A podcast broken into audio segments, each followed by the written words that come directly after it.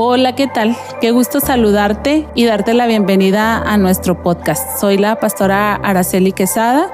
Estamos, mi familia y yo, pastoreando la iglesia MLV, Ministerios David, en la ciudad de Chihuahua. Es una iglesia que desde su nacimiento tiene una visión increíble que nos apasiona muchísimo. Eh, nuestra visión es eh, unir familias a Cristo. Y es apasionante porque en el Evangelio según San Juan, capítulo 15, verso 5, la palabra de Dios dice que apartados de Dios nada podemos hacer. Apreciamos y valoramos mucho a cada familia, a cada miembro de familia que día a día hacen su esfuerzo, su lucha, sus mejores intenciones para operar y funcionar dentro de una familia. Y creo que nosotros somos un recurso divino que ayuda a esta tarea, a este sueño, a esta necesidad, a este deseo que tienen. Así es que estamos encantados de trasladar nuestras predicaciones que domingo a domingo compartimos a estas plataformas y ponerlas a tu alcance. Esperamos que sean de bendición. Ese es nuestro mejor y más grande deseo, que eh, las familias sean alcanzadas por Jesucristo nuestro Señor. Un gusto, ponte cómodo, escúchanos y estamos a tus órdenes. Dios les bendiga a todos y a cada uno y bienvenidos hoy a la casa del Señor. Eh, fíjese que los pueblos, las naciones enteras, voltean a ver a los israelitas para saber temas de política, temas de economía, temas de salud, muchísimas cosas. Y como si ellos lo hacen por asuntos terrenales, nosotros no voltear a ver a los israelitas por asuntos que tienen que ver con la espiritualidad. Le estoy hablando que el domingo pasado celebramos la resurrección de nuestro Señor Jesucristo y hoy iniciamos esta serie que se llama Camino al Pentecostés, porque Israel está preparándose para un Pentecostés, un nuevo Pentecostés y ustedes y yo también tenemos que hacerlo. Antes de que pueda tomar su lugar, quiero invitarle a abrir su Biblia en Juan capítulo 21, versículo 15. Lo estiramos un poquito que esté de pie para que ahorita ya pueda estar sentado. Amén. Dice la palabra de Dios, Evangelio según San Juan, capítulo 20, versículo 15. Damos gracias a los chicos de la alabanza, que Dios siga bendiciendo y usando sus vidas. Dice este pasaje, cuando hubieron comido, Jesús le dijo a Simón Pedro, Simón, hijo de Jonás, ¿me amas más que estos? Le respondió, sí, Señor, tú sabes que te amo. Él le dijo, apacienta mis corderos. Volvió a decirle la segunda vez, Simón, hijo de Jonás, ¿me amas? Pedro le respondió, sí, Señor, tú sabes que te amo. Le dijo, pastorea mis ovejas. Le dijo la tercera vez, Simón, hijo de Jonás, ¿me amas? Pedro se entristeció de que le dijese la tercera vez, ¿me amas? Y le respondió, Señor, tú lo sabes todo, tú sabes que te amo. Jesús le dijo, apacienta mis ovejas. El versículo sobre el cual voy a hacer énfasis en este día es el verso 18 y dice, de cierto, de cierto te digo, cuando eras más joven te ceñías e ibas a donde querías, mas cuando ya seas viejo extenderás tu mano y te ceñirá otro y te llevará a donde no quieres. Esto dijo dando a entender con qué muerte habría él de glorificar a Dios. Y dicho esto, añadió, sígueme. Por favor, tome su lugar.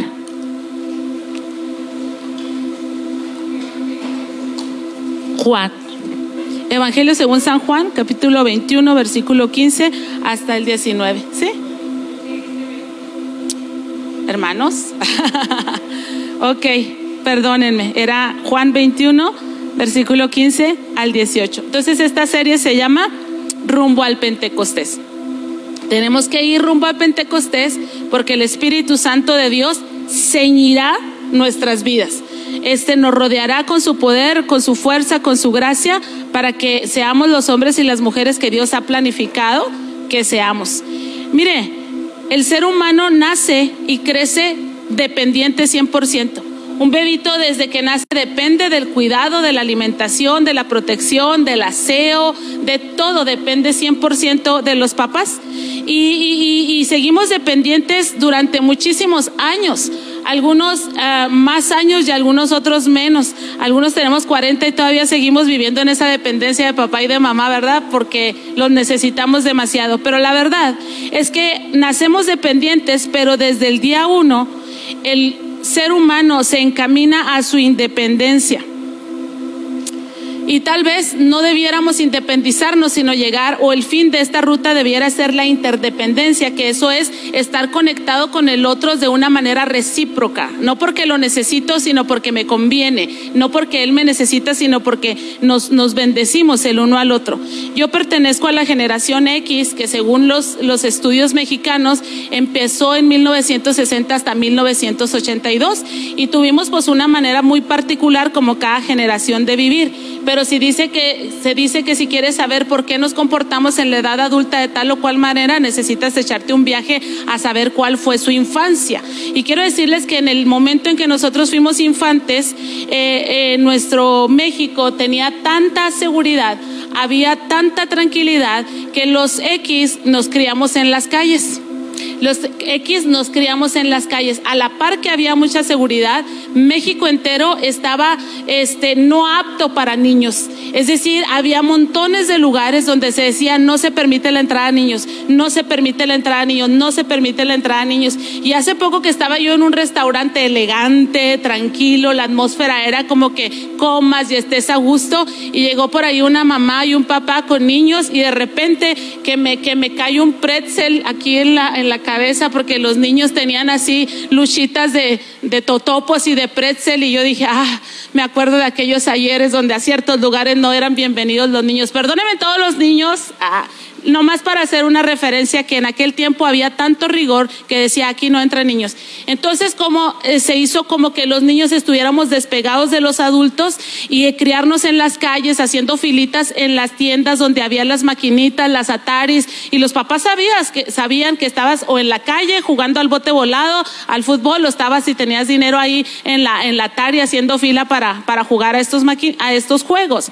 Pero esto hizo que nosotros, la generación X buscáramos como otro núcleo de, de convivencia, eh, tener una, una segunda familia, por eso empezaron ahí los cholos. ¿Se acuerdan ustedes de los cholos? Barrio 123 rifa y controla y puro Plaza 66 y quién sabe qué tantas cosas, porque esos son los jóvenes que resultaron de los chavos que estuvieron desconectados de los padres, de los adultos y que se interconectaron entre ellos mismos, ¿verdad? Y lo comento nada más para hacer referencia a que la idea de independencia que tenemos tal vez no sea la necesidad real que sentimos dentro de nosotros mismos. De hecho, el postulado de Dios para nosotros no es que seamos independientes, sino que seamos dependientes de Él y al ser dependientes de Él, seamos verdaderamente libres en el Señor, seamos verdaderamente suficientes y capaces. Bueno, este texto que acabamos de leer es una conversación de Jesús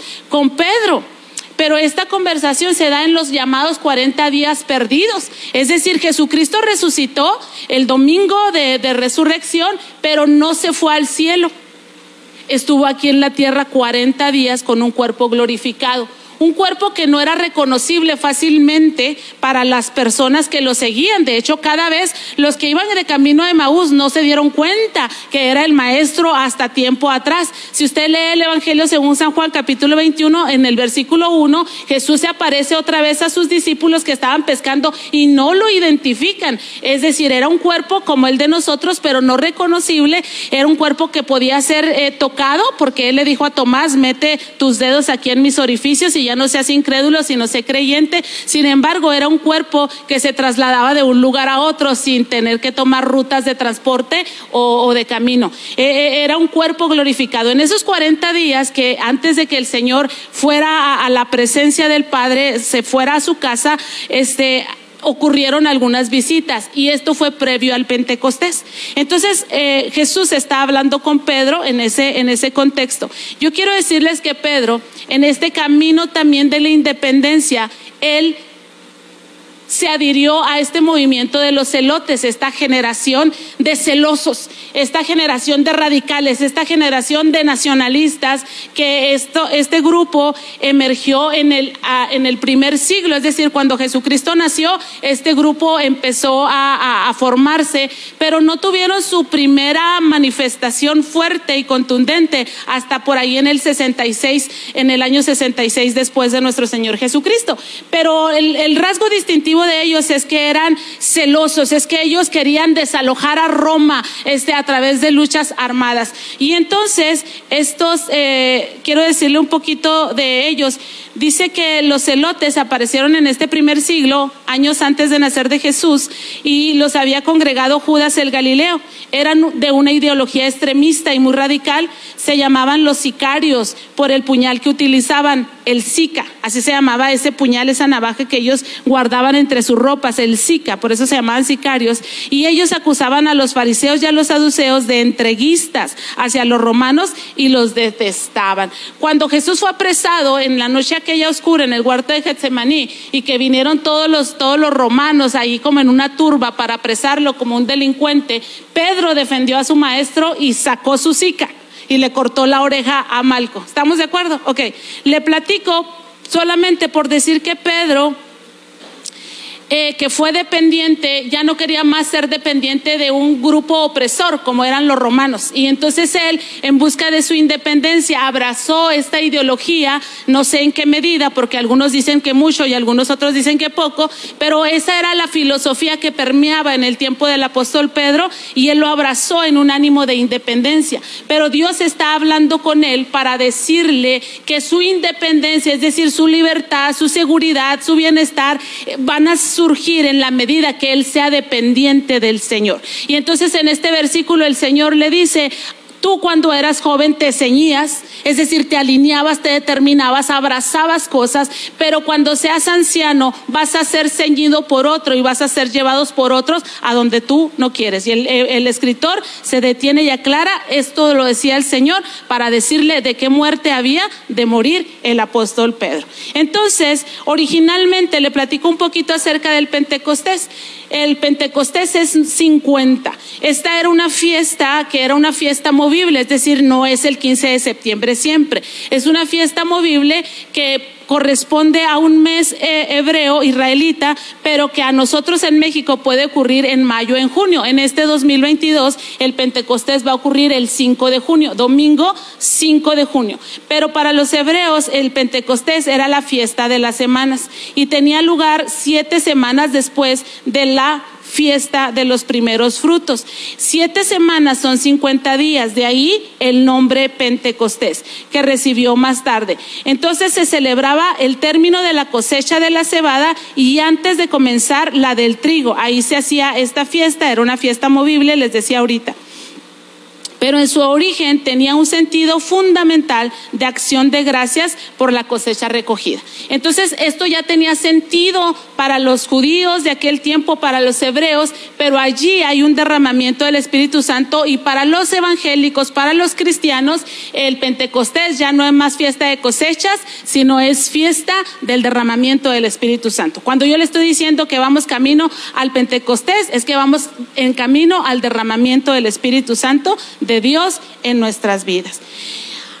Hay algo que no debemos olvidar. Tus ideales, que seguro los tienes, pueden hacerte vivir fuera del propósito de Dios. Y era lo que Dios, Jesús estaba hablando con Pedro. Pedro, tus ideales pueden hacerte vivir fuera de mi propósito. Y tú eres mío, me perteneces, yo te creé y lo hice con un propósito específico. La independencia del hombre, le, le reitero, solo se consigue en la medida que seamos dependientes de Dios.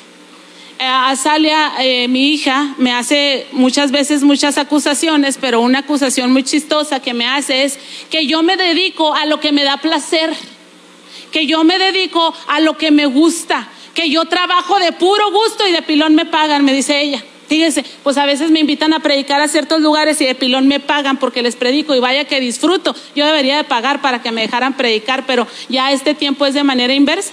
Pero yo la escucho a ella y quiero decirles que este gozo y este disfrute que hoy tengo, del cual estoy disfrutando, es algo que me costó años, porque por años el Señor estuvo tratando conmigo acerca de decir, Araceli, tu bienestar, tu paz, tu vida, tu gozo está en mí, no lejos de mí. Y a veces tardamos en entender eso, ¿verdad? Pero el, salmo base de esta, de esta iglesia es, es Juan 15, 5, que dice, apartados de mí, nada podáis pueden hacer, apartados de mí nada podemos hacer. Entonces, la independencia del hombre, esa estabilidad, esa seguridad, esa idea de felicidad que tanto buscamos, se encuentra en la medida que dependemos cada vez más del Señor. Dios que lo sabe todo, dio una promesa y una ordenanza. La promesa fue, no los dejaré solos, les voy a enviar al, consolador. Y lo menciono porque Jesús murió y ciertamente resucitó. Y los eh, apóstoles se dieron cuenta de eso, lo constataron. Pedro fue uno de ellos. Sin embargo, no supe cuántos días más pasaron. Pedro se fue otra vez a pescar, porque él era un chavo independiente. Él estaba en busca de, su bienestar, de su paz, de su felicidad, de su economía, y él se regresó a lo que él ya sabía. Y él les dijo a los demás, ¿saben qué? Entre que son, eh, entre que son peras o son manzanas, yo voy a pescar. Y algunos otros le dijeron, yo voy contigo. Y se fueron varios a pescar. Eso dice Juan 21. Y estando pescando, dice que pescaron toda la noche y no obtuvieron ningún solo pez porque la independencia del ser humano se encuentra en la dependencia de Dios. De pronto en la madrugada, tal vez en la bruma del amanecer, de la niebla, de, lo que está levantándose del mar, vieron a un hombre, no lo reconocieron, pero ese hombre les dijo, echen la red del otro lado y esas redes secas y vacías fueron echadas del otro lado y se llenaron. 153 peces traían aquellas redes, dice Juan y entonces, cuando eso pasa, Juan dice, creo que es el maestro. Y Pedro se quita la ropa y se tira al mar rápidamente para constatar que era su Señor. Entonces, Dios dio una promesa, no los voy a dejar solos. Y Pedro todavía no entendía esta realidad. Qué triste es ver a hombres y a mujeres que dicen conocer a Dios, que dicen caminar con Dios, pero no han entendido esta verdad. No estamos solos, no estamos solos. El Espíritu Santo de Dios fue enviado este momento todavía no estaba realizada la promesa, pero esa fue la, promesa de Dios, no los voy a dejar solos, de modo que no tienes por qué seguir trabajando en tu independencia, porque yo, aunque me voy, no te dejo solo, envío al consolador. Y la ordenanza que ya les había dado previamente a su, a su muerte y a su resurrección era, no se vayan de Jerusalén hasta que haya venido sobre ustedes el Espíritu Santo. Es que el Señor no deja las tareas inconclusas. Él tenía que regresar al Padre, pero no nos iba a dejar solos. Pero la tarea, la ordenanza es quédate ahí hasta que venga sobre ti el Espíritu Santo de Dios. Quiero invitarlos a leer este pasaje bíblico en griego. Ay, me frustré mucho porque este es el único pasaje que me enseñaron de punta a punta a leerlo, a, traducirlo y a no sé qué para graduarme de un curso de griego que hice. ¿Cuántos años hace, amor? Hmm. Y yo dije, ¿qué es esto? ¿Qué son estos garabatos? Cuando abrí la Biblia en griego, ¿qué es esto? Pero hay por lo menos tres palabras cuatro palabras que hasta ustedes que tal vez no hayan leído nunca griego las van a poder detectar y es importante que lo detectemos para que tengamos el sentido real de esta conversación que Jesús estaba teniendo con él. Sin embargo, como hasta me están grabando, entonces no, no, no, no, no. No voy a pecar de esta manera tan fuerte, no ay, ¿qué, ¿qué está diciendo ella? Pues un escándalo.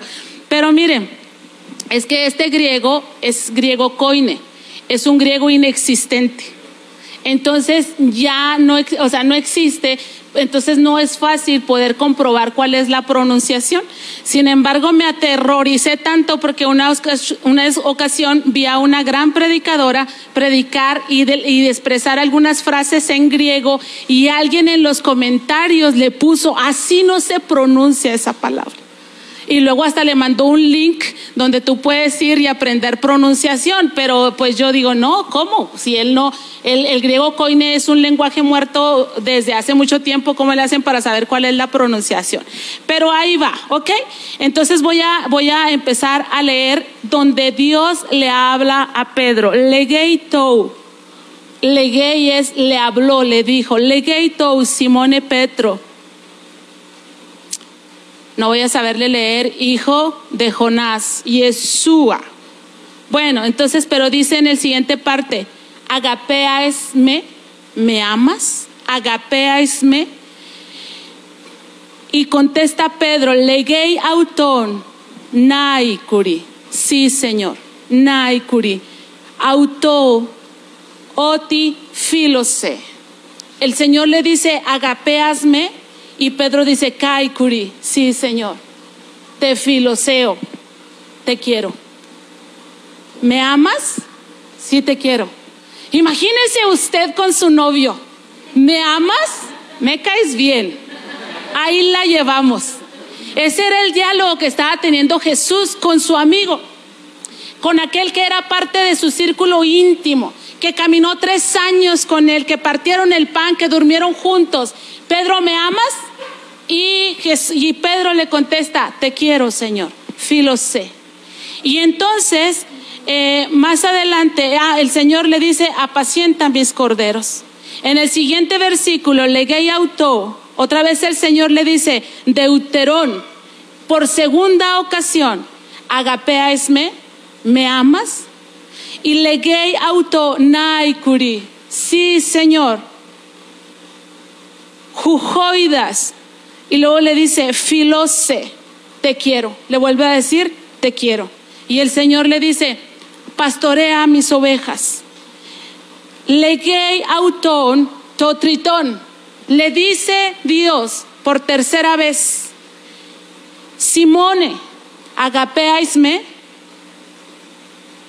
Y dice el texto que Pedro le dijo, ah, no, perdón, en la tercera vez leo en griego y no dice agapeaisme, sino le dice fileisme, ¿me quieres?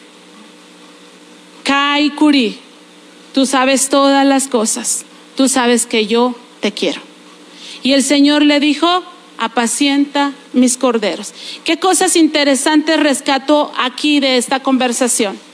Pedro estaba con él, pero no estaba ceñido a él. Pedro estaba con él, pero no estaba ceñido a él.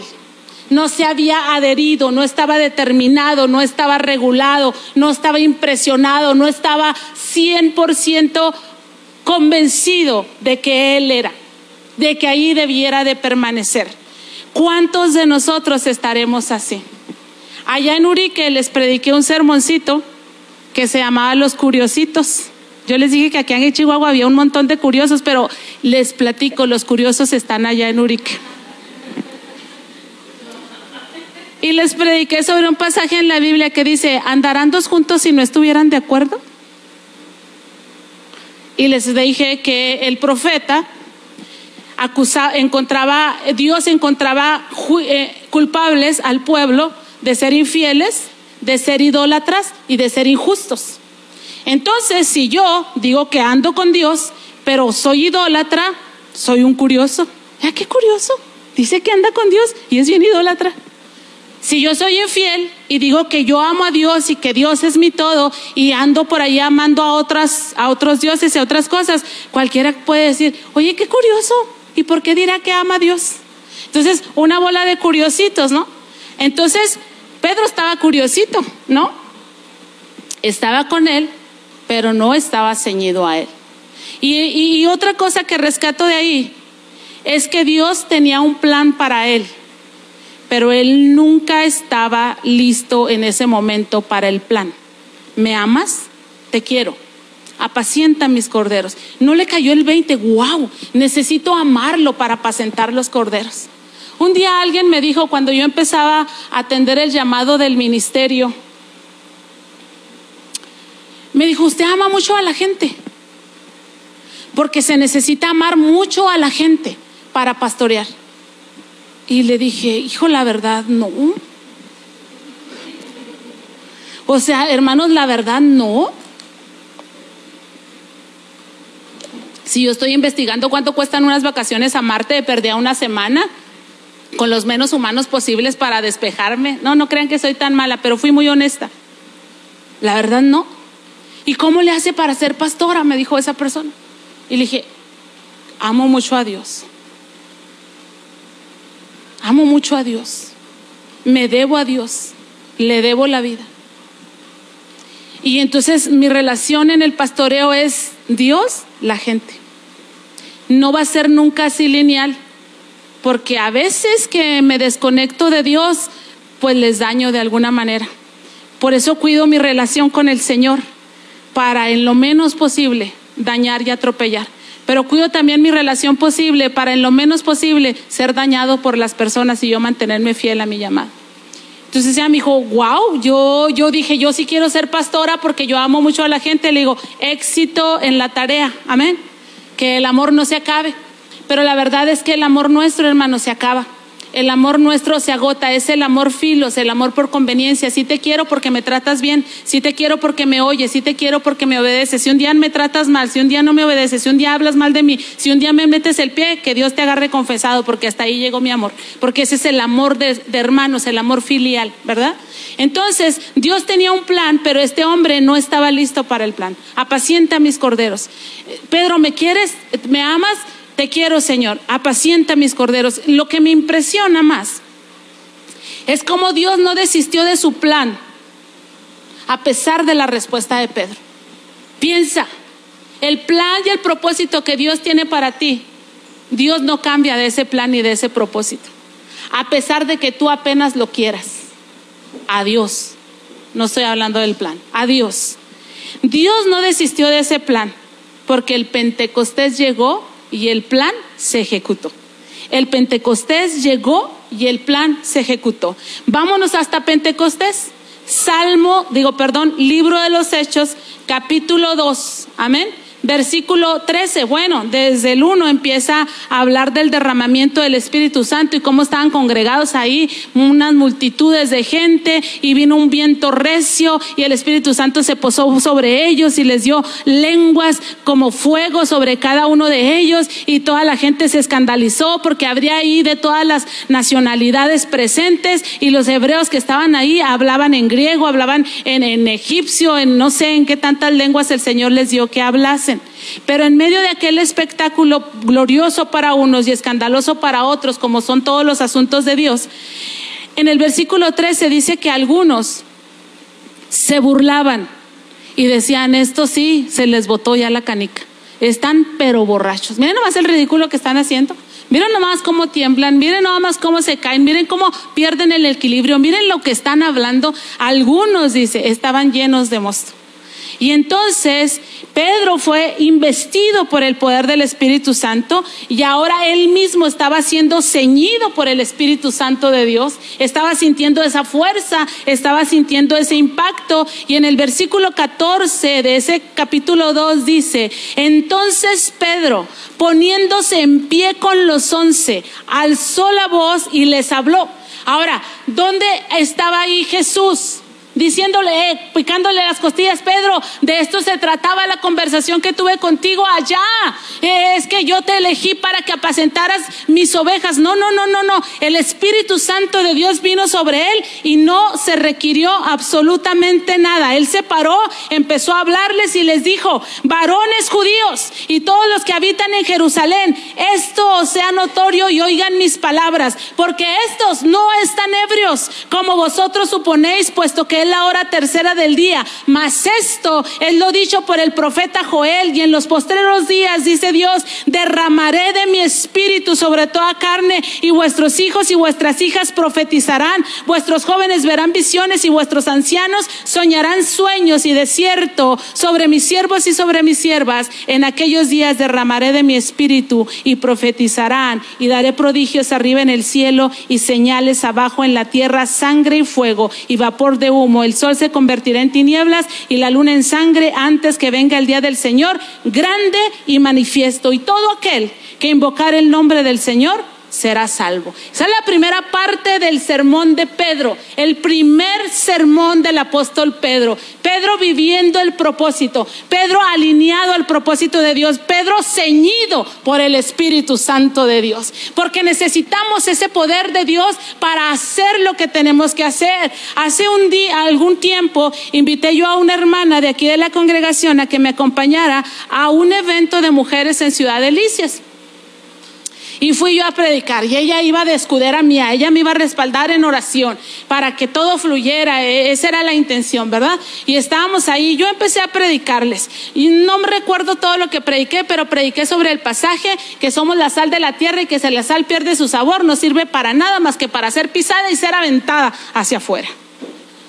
Y pues claro que no era una predicación de gloria a Dios y aleluya, y entonces dice la hermana que ya estaba padre en el nombre de Jesús, guárdanos, guárdanos a la pastora, Señor, que nadie traiga tomates ni navajas y que salgamos bien libradas de aquí. Yo te lo pido, que nadie me vaya a hacer nada y que nadie le vaya a hacer nada a la pastora. Cuando terminamos de predicar y lo ya seguía la cena, bajo yo y me siento en la mesa donde estaba la hermana esperándome y me dice, ay pastora, qué cosa tan difícil venir con usted. Y le digo yo, ¿por qué? ¿No le da miedo? ¿De qué? Pues es que estaba muy dura la palabra, peligro y la persigan a uno y la maten. Y yo aquí estaba, Señor, ten misericordia de ella y de mí, yo nomás la vengo a acompañar. Pero cuando el Espíritu Santo te ciñe, te dice, tú no vienes a caerle bien a la gente, ni vienes a complacerlos, vienes a servir a Dios y a decir lo que Dios le tiene que decir a esta gente. Pero si no es el Espíritu Santo que nos ciñe y que te dice que fuiste creada para un propósito y que te debes a Él, podemos hacer lo que mejor nos dé la gana. Entonces el apóstol Pedro les dijo, mijitos, el celo de Dios no se anden burlando porque esto estaba profetizado. Y algo glorioso está ocurriendo aquí y hay un cumplimiento de la gracia y de la misericordia de Dios y les alcanza a ustedes, los que son burlones y criticones. Si se atreven a creer en el Señor, van a ser salvos como estos también. Primera parte del sermón. Segunda parte, una confrontación bien fuerte. Varones israelitas, por no decirles los burloncitos, oigan estas palabras. Jesús Nazareno varón aprobado por Dios entre vosotros. ¿Con qué? Con las maravillas, con los prodigios y con las señales que Dios hizo entre ustedes por medio de él, como vosotros mismos sabéis, porque no ignoran todos los milagros, todo lo que ocurrió. A este, entregado por el determinado consejo y anticipado conocimiento de Dios, prendiste y mataste por manos de inicuos, le crucificaste, al cual Dios levantó, suelto los dolores de la muerte, por cuanto era imposible que fuera retenido por ella, porque David dice de él, veía al Señor siempre delante de mí, porque está a mi diestra, no seré conmovido, por lo cual mi corazón se alegró y se gozó mi lengua, y aún mi carne descansará en esperanza, porque no dejarás mi alma en el Hades, ni permitirás que tu santo vea corrupción, me hiciste conocer los caminos de la vida, me llenarás de gozo con tu presencia. Varones hermanos, se os puede decir libremente del patriarca David que murió y fue sepultado. Y su sepulcro está con nosotros hasta el día de hoy. Pero siendo profeta y sabiendo que con juramento Dios le había jurado que de su descendencia, en cuanto a la carne, levantaría al Cristo para que se sentase en su trono, viéndolo antes, habló de la resurrección de Cristo, que su alma no fue dejada en el Hades, ni su carne vio corrupción. A este Jesús resucitó Dios, del cual todos nosotros somos testigos. Así que exaltado por la diestra de Dios y habiendo recibido del Padre la promesa del Espíritu Santo, ha derramado esto que vosotros veis, porque David no subió a los cielos, pero él mismo dijo, dijo el Señor a mi Señor, siéntate a mi diestra hasta que ponga a tus enemigos por estrado de tus pies. Sepa pues ciertísimamente toda la casa de Israel que a este Jesús, a quien vosotros crucificaron, Dios le ha hecho Señor y Cristo. Esto que está pasando es la gloria de Dios prometida y se manifiesta hoy ante sus ojos. Si crees, puedes ser salvo. Segunda cosa, este varón era inocente, era hijo de Dios, aprobado y perfecto, y no se quedó en la muerte, resucitó. Pero la confrontación es, ustedes lo mataron. Ustedes lo mataron. Y allí se podía desprender todo lo que quieras. Había tal dureza en su corazón, había tal maldad, había tal perversidad, había tanta dualidad, no sé lo que sea. Pero ustedes lo mataron. Vaya sermón. Pero la respuesta no se hizo esperar. En el verso 37 dice que al oír esto se compugieron de corazón. Y dijeron a Pedro y a los otros apóstoles, varones hermanos, ¿qué haremos? Pedro les dijo, arrepiéntanse y bautícese cada uno de vosotros en el nombre de Jesucristo para perdón de pecados y recibiréis el don del Espíritu Santo. Porque para vosotros es la promesa, para vuestros hijos, para todos los que están lejos, para cuantos el Señor nuestro Dios llamare. Y con otras muchas palabras les testificaba y les exhortaba diciendo, sean salvos de esta perversa generación. Así que los que recibieron su palabra fueron bautizados y se añadieron aquel día como tres mil personas. No le estaba errando Dios nada. Pedro, ¿me amas? Te quiero, Señor. Ok, estás ceñido para otro lado. Tienes otros compromisos. Estás aquí, pero estás mirando para allá. Ok, ahí viene el Pentecostés. Pedro, ¿me amas? Señor, te quiero. Oh, Pedro, sigues con aquello, sigues con aquella tendencia, sigues con aquel pensamiento. Pedro, apacienta mis corderos, porque la mayor, bueno, una de las mayores virtudes de Dios, hermanos, es ver apóstoles en sencillos pescadores. Eso es la virtud de Dios. Este estaba ceñido para ir a otro lugar, pero Dios estaba viendo en él un apóstol. ¿Te has preguntado qué ve Dios en ti? Porque ahorita que decía tu juicio, tu propio juicio, ¿qué opinas tú de ti mismo? Cosas tremendas, opinamos. No, yo qué. Yo no sirvo para esto, yo no para lo otro, tampoco para lo otro, tampoco para lo otro. Yo soy un simple pescador. Estoy ceñido para otro lado, estoy comprometido con esto y con aquello, pero Dios sabía que venía el Pentecostés, que el Espíritu Santo, él lo había prometido, que el Espíritu Santo sería derramado sobre aquel grupo de personas y su vida cambiaría de una manera tan radical, de tal manera que imagínense la gloria, una primera predicación y tres mil almas entregadas y rendidas a los pies de nuestro Señor Jesucristo. Jesús sabía lo que estaba haciendo. Quiero decirte que Jesús sabía lo que estaba haciendo cuando fue a la cruz del Calvario y te estaba pensando. Jesús sabía lo que estaba haciendo cuando eh, eh, te dio la vida, cuando te equipó, cuando permitió que pasases por aquí, por aquí y por allá. Y el propósito de Dios no se va a ver impedido aunque tú no estés ceñido, porque el Espíritu Santo de Dios sigue obrando en este tiempo, en medio de nuestras vidas y en medio de nuestros corazones. De aquí en adelante ya no hubo preguntas, Pedro, ¿me amas? Jamás. Pedro, ¿me amas? Jamás. Porque los hechos del apóstol gritaban, Cristo, te amo, estoy apacentando tus corderos. Te amo tanto, Señor, que estoy aquí en la tarea. Te amo tanto, Señor, que estoy aquí en la misión. Las palabras son rete bonitas, pero si no van acompañadas de hecho, se quedan vacías y no tienen fruto. Esta mañana me decía mi esposo que me amaba mucho y lo me dice, no sé si tú me crees que te amo mucho. Le dije, sí te creo, nada más que no veo el café por ningún lado. Pero luego bajé al comedor y Isaac me dice, ¿te hago un café, mamá? Le dije yo, sí. ¿Quieres desayunar, mamá? Sí.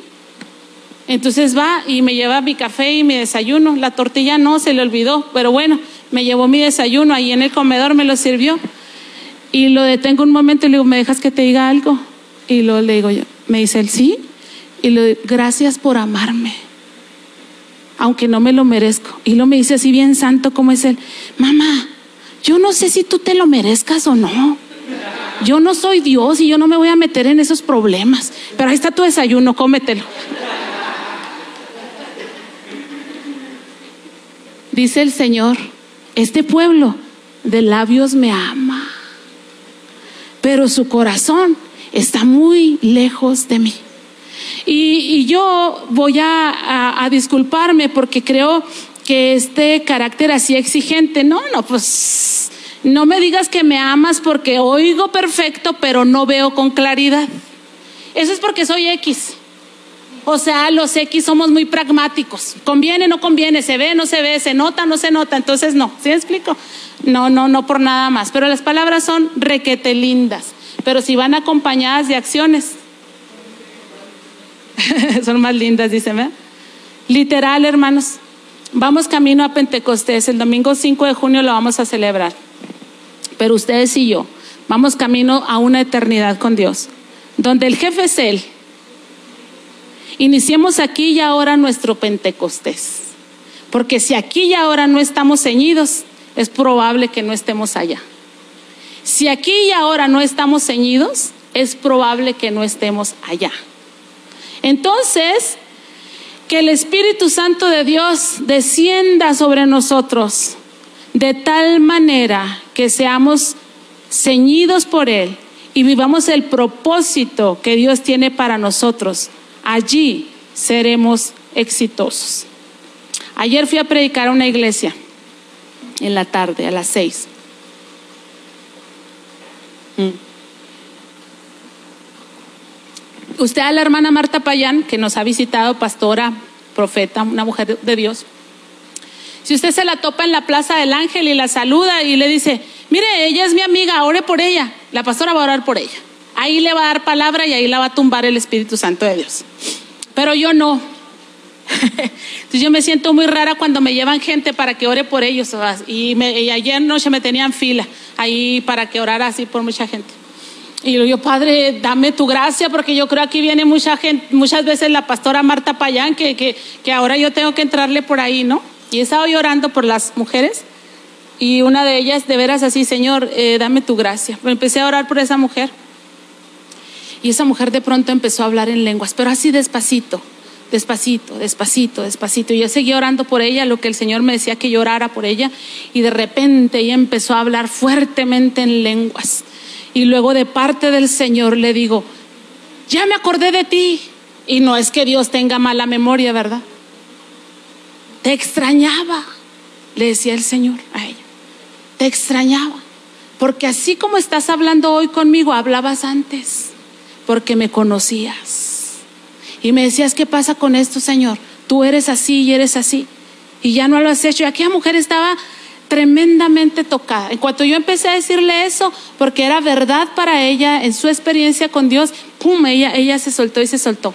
Y entonces le platico esto porque entiendo que cuando el Espíritu Santo viene y se apodera de nosotros, nos invade, nos llena, nos ciñe entonces nosotros somos las personas que Dios quiere que seamos. Así es que yo te quiero decir que si tú ya estás en Dios, caminas con Dios, lo conoces, eh, has tenido experiencias con Él, pero todavía estás ceñido, todavía tú te estás ciñendo a ti mismo, todavía tú estás yendo para donde tú quieres ir, necesitas la llenura del Espíritu Santo porque eres de Él y a Él le perteneces. Alguien hablaba conmigo, nosotros, nuestra organización, hermanos, celebra un concilio, un año sí, un año no. Los concilios son lugares, reuniones, asambleas donde se ven los negocios de la iglesia, los asuntos de doctrina, legales y todo este tipo de cosas. Pero entre año y año, porque ese es un año sí y un año no, tenemos una que se llama, ay, ¿cómo se llama, amor? No, esa es la que estoy diciendo. El concilio es la asamblea conciliar. La vamos a tener ahora en mayo una convención, una convención de distrito, es un grupo menor de pastores. Y ahí entre todos los negocios que se tratan también se hacen elecciones de las personas que nos van a servir en los diferentes puestos de, de servicio y de influencia de oportunidad. Entonces me decía alguien a mí, ¿usted está lista para dejar que su nombre corra? Y yo le dije, mire, honestamente estoy en una situación y no la desconoce usted que yo siento que le conviene a mi iglesia que yo esté ahí, 100%. Que ahí esté mi tiempo, que ahí esté mi energía, que ahí esté mi talento, que ahí esté mi inversión en este tiempo. Lo correcto, según mi opinión, es que yo esté ahí y no esté en ningún otro lado más. Pero desde que el Señor me llamó, cuando me consagraron al ministerio en el altar, yo hablé con el Señor y mi promesa fue esa, Señor, ayúdame a permanecer pero yo te ofrezco a cambio que voy a ir a donde tú digas que vaya. Por eso he andado en lugares muy locos, porque el Señor allá me lleva. Voy a hacer lo que tú me digas que haga. Por eso he hecho cosas locas también. Y voy a ser quien tú dices que yo sea. Entonces, si yo tengo este compromiso con el Señor, yo no puedo llegar a la asamblea y decir, a mí ni me vean, porque yo ya pensé que lo que me conviene es esto y esto y esto. Y te lo estoy platicando. Porque si tú dices, wow, a mí el Espíritu Santo me habla acerca de eso, pero que ni se le ocurra a Dios, porque yo tengo este plan, yo tengo este proyecto, yo tengo esta necesidad, yo tengo esto, yo tengo aquello. Necesitas que el Espíritu Santo de Dios te ciña. Pero te lo digo con mi corazón porque quiero que seas independiente, que seas prosperado, que cumplas tus sueños. Y eso solamente se va a cumplir en la medida en que tú dependas de Dios 100%. Porque hay personas, por ejemplo, hay gente que quiere salir de pobre por sus propios medios y por sus propios recursos. Y quiero decirte que no hay dinero suficiente para que estés bien. No hay dinero suficiente para que estés bien. Pregúntale a los millonarios, porque ellos saben de lo que estoy hablando. ¿Cuánto dinero necesitan para sentirse satisfechos? Y quizás responderán como Rockefeller, aquel grande rico, solamente un poco más. Somos insaciables en ese sentido, pero es increíble cómo en Dios con lo mucho o con lo poco, puedes tener una paz indescriptible, puedes tener una bendición increíble sobre tu vida. Alguien me decía ahora que fuimos al viaje de Urique porque Dios usó la vida de Miriam y de su familia entera para agasajarnos allá. Y alguien me decía, yo nunca hubiera podido venir a este lugar ni pudiera haberme hospedado en este lugar, ni pudiera haber hecho porque vio los precios. Y dije yo, sí. Y sin embargo Dios en su gracia, en su gentileza, en su misericordia, en su fidelidad, lo quiso hacer por nosotros, usando a otras personas. A veces te usará a ti para que bendigas a otros y a veces otros serán usados para bendecirte a ti. Pero en Dios estamos completos y estamos bendecidos. Así es que si tú, como cualquier persona, quieres tener independencia económica, si quieres tener independencia familiar, si quieres tener independencia social, si quieres tener independencia de todo tipo, quieres estás en busca de tu bienestar, acércate al Señor, busca que el Espíritu Santo sea sobre tu vida, que te llene, que te invada, que tu copa esté rebosando de tal manera que tú encuentres esa esa independencia en depender de Dios y a las pruebas me remito no tendrás queja de esta oferta que yo te estoy haciendo en esta hora. Ponte de pie, por favor.